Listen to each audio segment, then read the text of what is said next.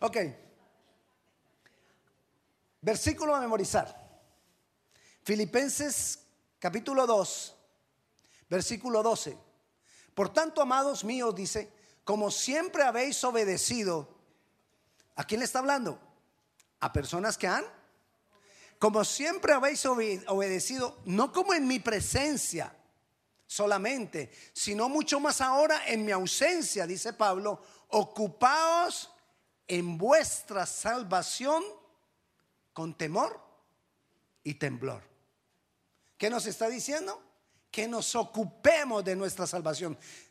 Yo quiero que nos aprendamos este versículo de memoria porque debemos ocuparnos de nuestra salvación. Es el consejo que nos está dando ahí y eso es lo que vamos a hablar en esta tarde. Ocúpense de la salvación, está diciendo Pablo. Ocúpense de la salvación TT.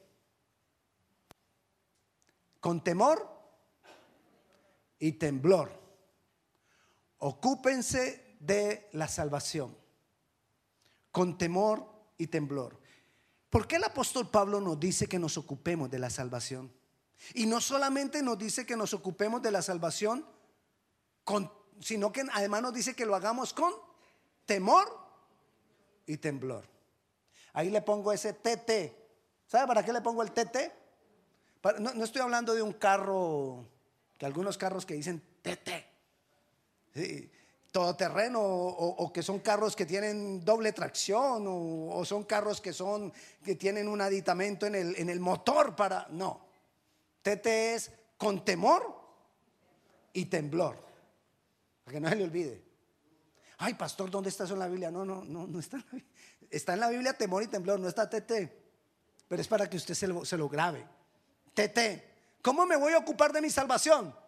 TT Así como los niños, tete, con temor y temblor. Pero ¿por qué el apóstol Pablo nos está diciendo eso? Porque es que hay tres tipos de hombres. Usted ya lo ha oído, algunos de ustedes ya lo han oído, estos tres tipos de hombres, pero yo quiero recordárselo para que tomemos decisiones importantes en nuestras vidas. Hay tres tipos de hombres. El primer hombre es el hombre natural. Y quiero que invitarlos a que leamos Primera de Corintios, la primera carta del apóstol Pablo a los Corintios, capítulo 1, versículo, perdón, capítulo 2, versículo 14. Primera de Corintios 2, 14. Y dice así, pero el hombre natural no percibe las cosas que son del Espíritu, porque para él son locura Ay, eso ahí hablan, eso es pura mentira. Ay, eso es pura manipulación. Ay, eso es puro manejo. Para él son locura y no las puede entender. Las cosas espirituales para el hombre natural no las entiende. ¿Y por qué hay que ir a la iglesia todos los domingos? ¿Y todos los domingos? Ay, no, ¿por qué? ¿Y por qué hay que orar todos los días? ¿Orar todos los días? No, ¿y por qué? ¿Y por qué hay que leer la Biblia? No entiende nada. Todo es locura, todo es absurdo. No entiende y no las puede entender porque se han de discernir espiritualmente. El hombre natural, entonces, es aquel que no conoce al Señor y vive una vida de acuerdo a su yo, a sus deseos, a sus pasiones, a sus patrones de pensamiento, a los patrones de pensamiento del mundo a su intelecto. Su intelecto y sus emociones lo gobiernan al hombre natural. Ese es el hombre natural. ¿Conoce a Dios? No, gracias. El hombre natural no conoce a Dios. Ese es el hombre natural. Otro tipo de hombre es el hombre espiritual. Es el del otro extremo. El hombre espiritual según, el versículo que sigue, que sigue en Primera de Corintios capítulo 2, versículo 15, dice, en cambio el espiritual juzga todas las cosas, pero él no es juzgado de nadie. El espiritual, ahí está hablando del hombre espiritual, el espiritual es el que sabe discernir bien las cosas ¿Se acuerda que leímos en el versículo anterior que el hombre natural no entiende las cosas porque las cosas se han de discernir, entender espiritualmente? Entonces el espiritual sí las entiende y sí puede juzgar todas las cosas, las naturales y las espirituales por cuanto es espiritual. Hablemos entonces de este hombre espiritual. Es aquel que ha conocido al Señor y sus patrones de pensamiento están siendo cambiados. Como sus patrones de pensamiento están siendo cambiados, sus actos están siendo cambiados. Ha renunciado a sus deseos, a sus pasiones y vive su vida de acuerdo a la palabra de Dios, porque quiere agradar a Dios y quiere servir al Señor. Ese es el hombre espiritual. Entonces tenemos al hombre natural y tenemos al hombre espiritual. El hecho de que yo haga con mi mano derecha hombre natural y haga con mi mano izquierda hombre espiritual no quiere decir que los de acá sean unos y los de acá sean otros. No, es para que usted mire aquí a este lado nomás. Pero tenemos un hombre en el medio. Ese, ahorita no va a pensar que soy yo. Pero tenemos un hombre en el medio, que es el hombre carnal. El hombre carnal, si nosotros seguimos leyendo ahí, el versículo, el capítulo anterior, el capítulo 2 termina en el versículo 16, leímos el 15, y el capítulo 3 comienza con lo siguiente y dice, de manera, el 3.1, de manera que yo hermanos no pude hablaros como a espirituales, sino como a carnales. ¿Y qué son los carnales? Niños en Cristo. Los carnales. O sea, que el carnal conoce a Cristo, sí. Pero es un bebé espiritual y no crece. Es un bebé espiritual y no avanza. Es un bebé espiritual y no cambia. ¿Ha recibido al Señor Jesús? Sí. ¿Es salvo? Sí. Vive, pero vive su vida de acuerdo a su yo todavía. De acuerdo a su ego de acuerdo a sus pasiones. Son, cuando nosotros llegamos a Cristo, nosotros al principio somos como niños, pero la idea es que vayamos creciendo. Estoy como un hombre natural, no conozco al Señor. Recibo al Señor y comienza un proceso de crecimiento y de santificación y de transformación y de cambio, el cual el Espíritu Santo me va llevando por ese proceso. Y me, me voy constituyendo en una persona o en un hombre espiritual. Pero puede también ocurrir que recibo al Señor y aquí me quedo.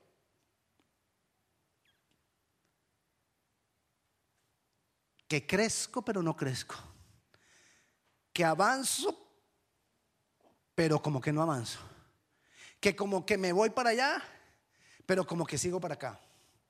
Ese es el hombre carnal. La carnalidad, en el hombre carnal, la carnalidad no es removida. Cuando yo conozco al Señor, comienza una batalla dentro de mi ser entre lo espiritual y lo carnal. Lo carnal quiere que yo siga viviendo la vida como allá. Lo espiritual quiere llevarme en un proceso de santificación y de transformación.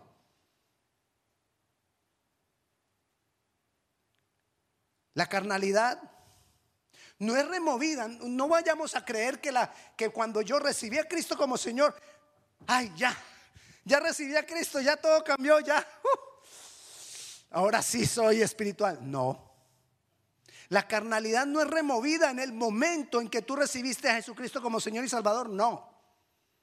La carnalidad es removida en ese proceso de santificación, de renovación por el Espíritu Santo, donde va cambiando mi manera de pensar, donde va cambiando mis patrones de pensamiento, donde poco a poco aquí se va estableciendo la mente de Cristo.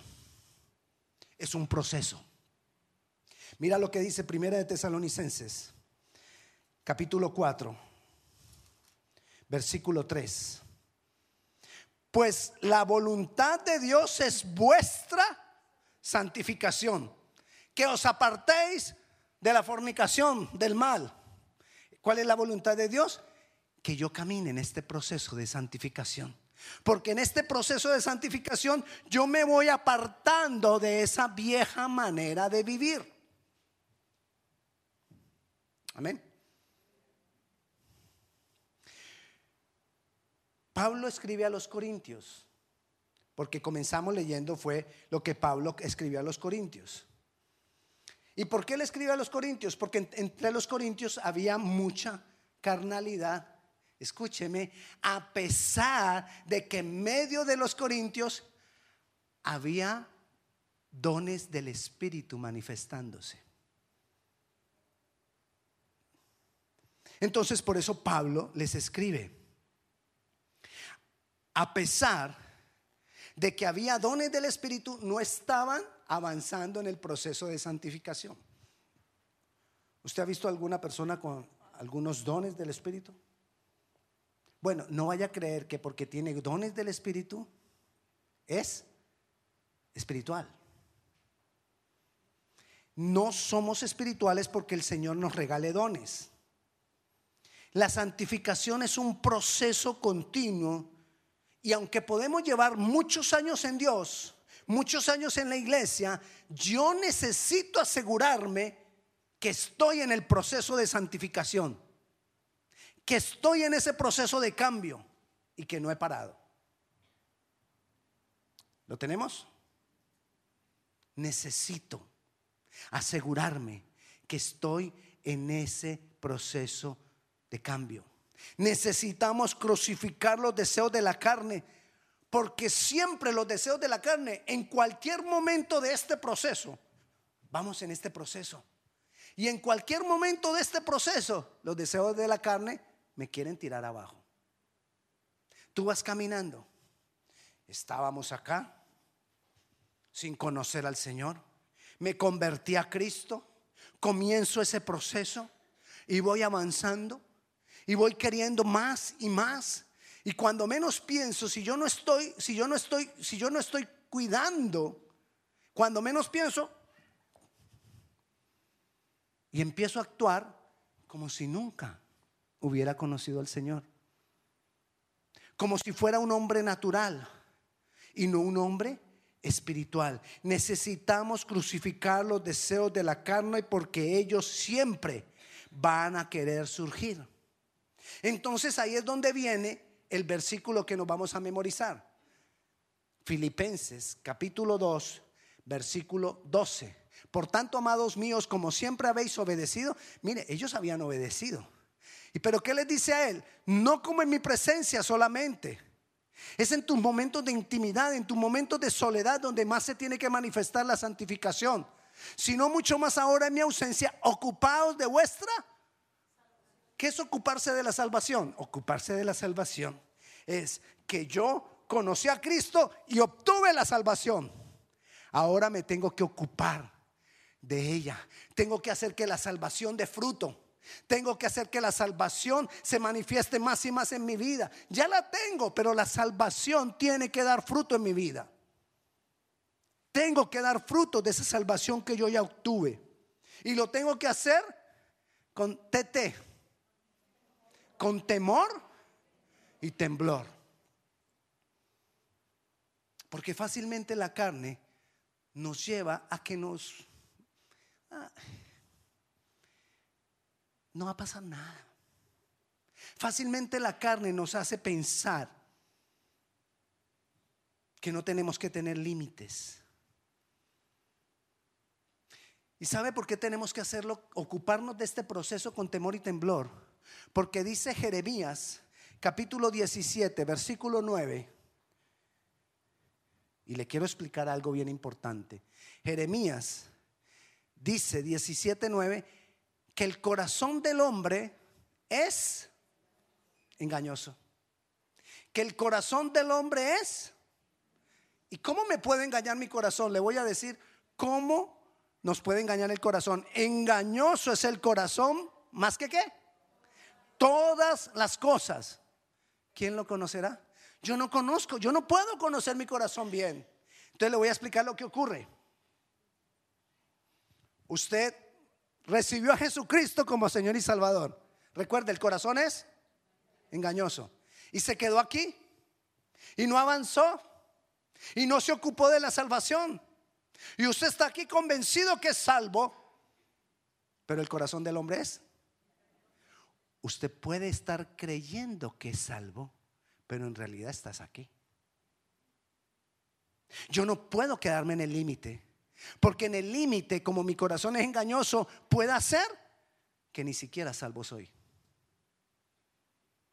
Pero si yo empiezo a caminar en este proceso, me voy alejando de la posibilidad de no ser salvo. ¿Lo tiene? Le doy un ejemplo. Un hombre, quizás usted ya me escuchó este ejemplo, un hombre necesita llevar una carga muy importante de una ciudad a otra. Y entonces contrata tres choferes con los camiones grandotes. ¿Cómo le decimos a los camiones esos grandotes, grandotes? Trailers. Ok, cada uno viene con su... Y, alquila una bodega para hacer el, el, ensayo a ver cuál es el mejor de ellos. Y en la bodega pone una línea y les explica a ellos y les dice, mira, de esta línea para allá es precipicio. De esta línea para acá es carretera. Vamos a probar cuál de los tres es el mejor chofer. Y entonces agarra el primero y la línea aquí gruesita y pasa el camión ahí por el borde de la línea. Hasta el otro lado. El segundo como la línea era así gruesecita, este la pasó por el bordecito de acá, este lo pegó al bordecito de acá el camión, al, otro borde de la línea, más cerquita al precipicio, y se pasó por ahí. El tercero, el tercero le dijo, aquí está la línea, ah, no, yo me voy por acá. Y se fue por acá y le dice, ¿cómo así? ¿Por qué se va hasta lejos? Y yo, ¿yo para qué me voy a ir cerca del precipicio? Si la carga es importante, me voy a alejar del precipicio. ¿Qué es el hombre espiritual? El hombre espiritual es aquel que se aleja del límite, que se ocupa de la salvación con temor y temblor. Ese es el verdadero hombre espiritual, porque no se quiere quedar aquí, porque como el corazón del hombre es engañoso, quizás ni siquiera soy salvo. Porque a nosotros no nos salva estar en la iglesia. A nosotros nos salva es haber entregado nuestras vidas al Señor Jesucristo. Y hay cuatro cosas. Ahora sí voy a empezar a predicarle. Hay cuatro cosas que nos ayudan a estar nosotros pendientes de que estamos ocupados en nuestra salvación. Y la primera es que haya frutos de arrepentimiento. La Biblia nos dice que nosotros debemos mostrar frutos de arrepentimiento. ¿Qué es el fruto de arrepentimiento? Como yo sé que en cualquier momento yo voy caminando en este proceso y en cualquier momento me puedo bajar de allá, me puedo caer de allá, yo tengo que estar mirando, revisándome y arrepintiéndome. Porque como el corazón del hombre es engañoso, yo fácilmente me acomodo y ya no miro el pecado ya no descubro el pecado que hay en mí. Me acomodo y trato de seguir caminando esta vida cargando el pecado. Pero el arrepentimiento y el fruto de arrepentimiento lo que me dice es, tú necesitas arrepentirte, tú necesitas agarrar tu pecado, confrontarlo con Dios y arrepentirte. Ir delante de Dios y decirle, sí, Dios, yo reconozco soy pecador. Sí, Dios, yo reconozco, soy egoísta. Sí, Dios, yo reconozco, soy celoso. Soy chismoso. Soy... Nadie mire a otro, solo oiga, no, trate, de no trate de no identificar la voz. Son solo ejemplos. Y tengo que arrepentirme y llevar eso delante del Señor y decirle, Señor, verdaderamente he hecho mal. Verdaderamente he pecado. Eso es parte de ese proceso. Y quizás estás empezando, tómalo como una disciplina. Y quizás ya vas más avanzado. revísate si verdaderamente lo estás haciendo. Porque a veces cuando ya estamos avanzaditos y ya somos, ya llevamos tiempo caminando en esa espiritualidad, a veces creemos que es que ya lo logramos, que ya lo alcanzamos. Eh, ya lo logramos, me sonó a, a un acento no colombiano. Ya lo logramos. Sí, me salió como mexicano. Ya lo logramos y creemos que es que ya lo logré y, y verdad de pronto no lo he logrado. Porque el corazón el corazón me engaña. Y el corazón me puede engañar en esta parte del proceso, me puede engañar en esta parte del proceso o me puede engañar en esta parte del proceso. Entonces yo tengo que estar constantemente revisándome. No importa la posición que estés. No importa el llamado que tengas. No importa los dones que se manifiesten en tu vida. En cualquier momento la carne ataca. En cualquier momento el viejo hombre se quiere levantar. En cualquier momento la vieja naturaleza se quiere levantar. Y entonces yo tengo que estar dando frutos de arrepentimiento para que esto no tome ventaja. Uno. Dos, tengo que entender, tener entendimiento de los deseos de Cristo. Cuando hablo del arrepentimiento, para yo poderme arrepentir me voy a dar cuenta de los deseos míos. Pero ahora yo tengo que darme cuenta y entender qué es lo que Él quiere. Ya no son los deseos míos, porque los deseos míos son carnales. Tengo que entender qué es lo que Él quiere, porque lo que Él quiere es espiritual. Entonces, la idea es entender los deseos de Cristo. Que los deseos de Cristo para el hombre natural son locura.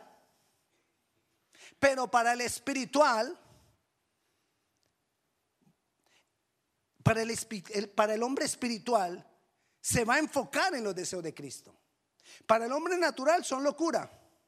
Y el hombre carnal, el problema que tiene es que se ha enfocado solamente en que soy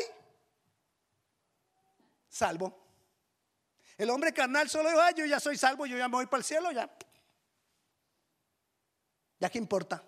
No, ten cuidado porque esa posición quizás es de un corazón engañoso y entonces ni siquiera estás acá, sino que estás sin conocer a Dios. Necesitamos entonces tener el entendimiento de cuáles son los deseos de Dios. Esto de agradar a Cristo, de agradar a Dios, poco a poco, poco a poco va cambiando mi manera de pensar. Es una lucha constante entre la carne y el espíritu.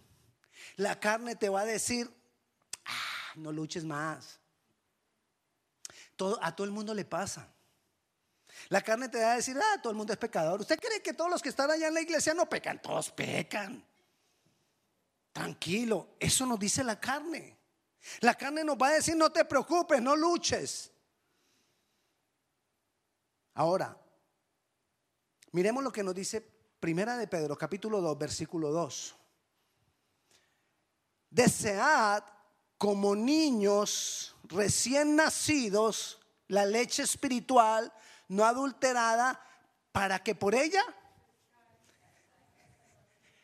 crezcáis para salvación, para que por ella crezca en ese proceso de santificación que tengo que vivir porque soy salvo.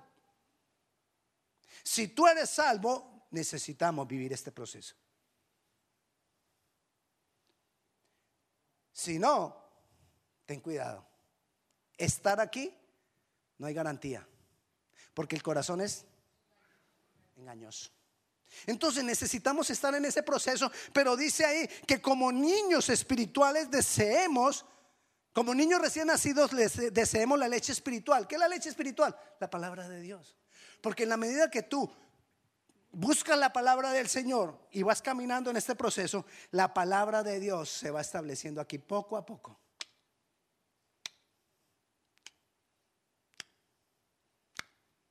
Poco a poco. En algunos un poco más rápido, en otros un poco más lento. Pero todos necesitamos que poco a poco se vaya estableciendo en nosotros la mente de Cristo. Es la única manera de entender los deseos de Cristo. Pero si yo no busco al Señor, si yo no tengo intimidad con Él, si yo no busco la leche espiritual, ¿cómo espero que esto cambie? Y el problema y la lucha es aquí en la mente.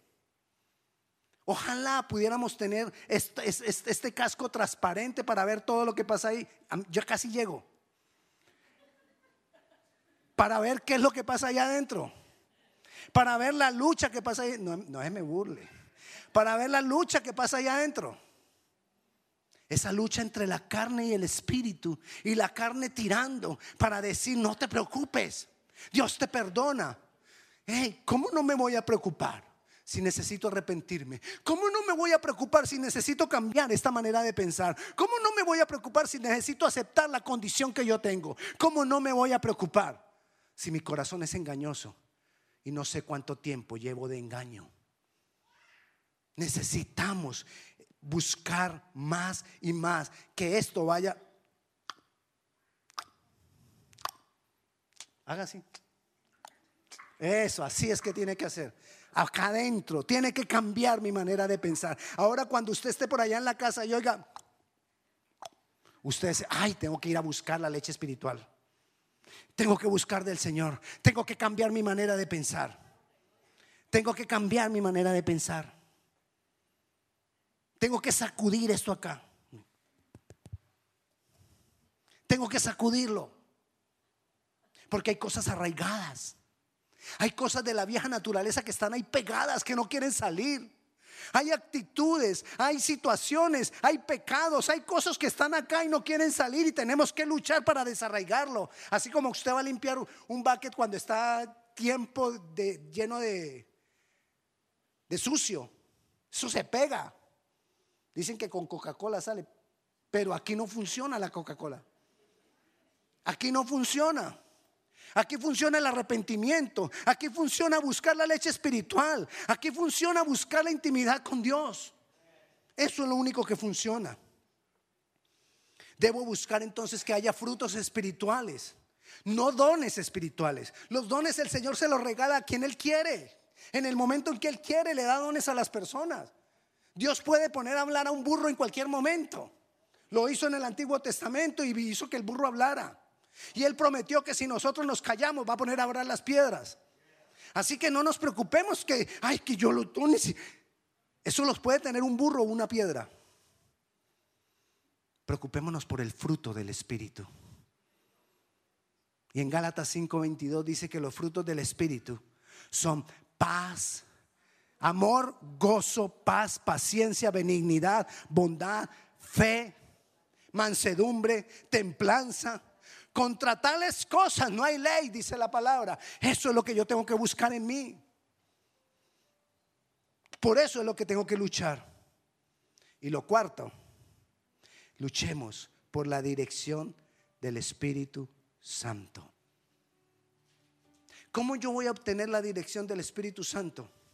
En comunión con Él, hablando con Él, relacionándome con Él. La comunión con el Espíritu Santo me va a ayudar a que yo tome la decisión adecuada, a yo poder decir no cuando tengo que decir no. Cuando yo pierdo comunión con el Espíritu Santo, termino dejando que pasen las cosas a las que yo ya sé que tengo que decirle no. Y a veces uno sabe y uno dice, yo sé que a eso le tengo que decir no. Y no le digo no. Y lo dejo. Cuando menos pienso, la cosa ha tomado fuerza necesitamos buscar más y más la comunión de Dios. Necesito arrepentimiento, necesito la palabra de Dios, necesito la comunión con el Espíritu Santo. Necesito ser un hombre espiritual. Necesito caminar en ese proceso de santificación. El deseo de Dios es que todos crezcamos a la medida de un varón perfecto, que avancemos en el proceso de santificación cuidemos la salvación. La salvación hay que cuidarla. ¿Cómo se cuida la salvación? Para, ¿Tú para qué cuidas? Por ejemplo, tú plantas en tu yarda una plantita de tomate. ¿Para qué la cuidas? Para que dé fruto. Ahora nosotros tenemos una planta que se llama salvación. ¿Para qué la cuido? Para que dé fruto. Y el fruto de la salvación es la santificación. Caminar en ese proceso hasta que llegue como Jesús, caminando más y más con Él. A veces no, vamos a tropezar, a veces no lo vamos a lograr. Va a haber momentos en que de pronto piensas que ya has avanzado mucho y de pronto, otra vez Señor, aquí estoy, soy débil, necesito. Porque muchas veces cuando creemos que más fuertes somos, ahí es cuando nos damos cuenta que más débiles somos. Y a veces uno dice, ya me estoy alejando de ese mundo de demonios, se acabaron los demonios y vas avanzando y vas avanzando. En el camino hay unos más grandes. Por eso no nos podemos apartar. Por eso no nos podemos confiar. Porque a veces aparecen unos gigantes más grandes que los primeros. Pero esa es la lucha. Pero Dios nos ha prometido algo, que nosotros podemos llegar hasta el fin. Y él dijo, al que venciere le daré todas las cosas. Al que venciere alcanzará la corona. Al que venciere le daré esto. Al que venciere, al que venciere, al que venciere. ¿Cuántos quieren caminar en ese proceso? ¿Cuántos de nosotros queremos verdaderamente ocuparnos de nuestra salvación con temor y temblor? Con temor no te quedes aquí. Aquí da miedo quedarse. Porque mi corazón es engañoso y quizás ni siquiera estoy ahí. No quieras quedarte ahí. Ten temor de quedarte aquí. Tiembla de quedarte aquí y avanza. Avancemos. ¿A qué te invito yo hoy? A que en pocos minutos, pocos segundos, tú te hagas una pregunta y tú te la respondas a ti mismo. ¿dónde estoy hoy? ¿Dónde estoy yo hoy? Y la segunda pregunta que quiero que te respondas es, ¿qué voy a hacer? ¿Dónde estoy y qué voy a hacer? Y le digamos al Señor, Señor, yo quiero, yo quiero levantarme de nuevo y avanzar en ese proceso. Yo quiero recuperar lo que he perdido. Yo quiero crecer en ti. Yo quiero ocuparme de mi salvación con temor y temblor. Pongámonos de pie.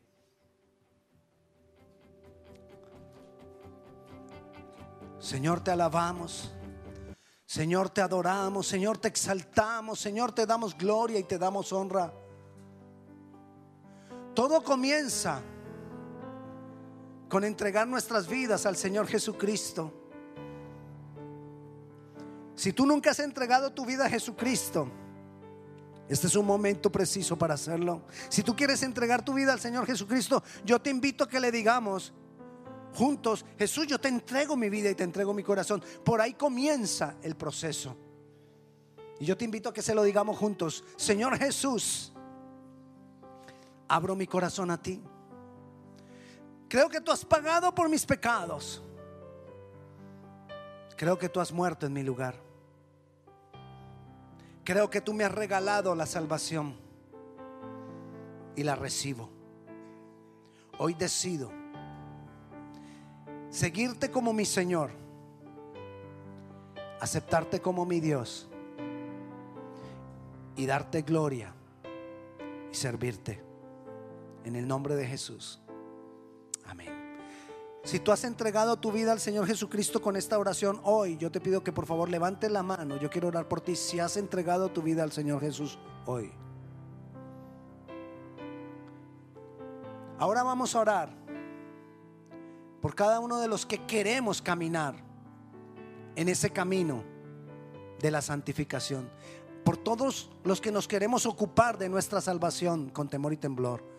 Levantemos nuestras manos a Dios. Yo quiero orar por ti. Padre Celestial, en el nombre de Jesús. Yo declaro la unción de tu Santo Espíritu sobre nosotros.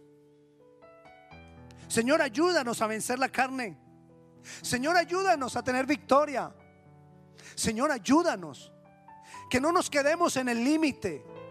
Que no nos conformemos con haber entregado nuestra vida a ti. Que no nos conformemos con ser salvos. Sino que queramos ser hombres y mujeres espirituales, agradándote a ti, cambiando nuestra manera de ver la vida, cambiando nuestra manera de pensar, no siendo guiados más por nuestros propios deseos, sino, Señor, siendo guiados por tu Santo Espíritu. A ti damos la gloria, a ti damos la honra, te exaltamos, Dios poderoso, te bendecimos en el nombre de Jesús. Amén y amén.